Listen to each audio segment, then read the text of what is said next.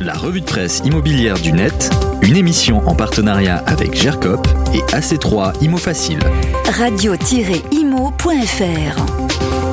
Bonjour, dans la revue de presse cette semaine, on commence en Ile-de-France chez BFM TV, le site qui souligne le ralentissement du marché immobilier sur la région Ile-de-France.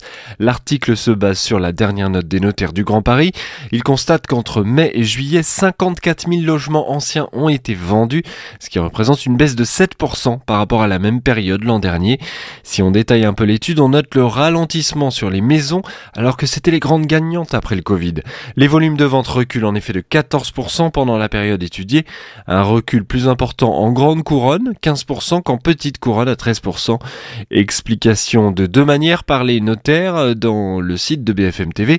D'une part, après une phase post-confinement exceptionnelle et particulière, il est possible que le mouvement de report sur ce segment de marché, donc les maisons, s'estompe.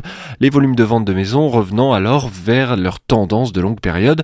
D'autre part, l'activité peut être bridée par des difficultés plus structurelles liées au manque d'offres de maison ou à une diminution spécifique de la solvabilité des acquéreurs. Légère baisse aussi dans Paris, tout est expliqué dans cet article de BFM TV. On passe maintenant en Europe, dans le JDD, avec cette interview intéressante à lire de Sandrine Levasseur, économiste à l'Observatoire français des conjonctures économiques, l'OFCE. L'économiste estime que la hausse des taux qui fait l'actualité partout en Europe va ralentir, mais une baisse est peu probable. Sandrine Levasseur table sur encore un à deux ans à subir les conséquences des différentes crises qui influent sur les taux. 1 à 2 ans, mais il n'y aura pas de crash immobilier. On pourrait avoir au maximum une légère baisse de 3 ou 4%, lit-on dans le JDD. L'économiste analyse également la crise du point de vue de nos voisins en Allemagne où les prix augmentent, au Portugal où c'est le cas aussi, et analyse également le Royaume-Uni où la situation politique chaotique entraîne beaucoup d'incertitudes pour l'immobilier.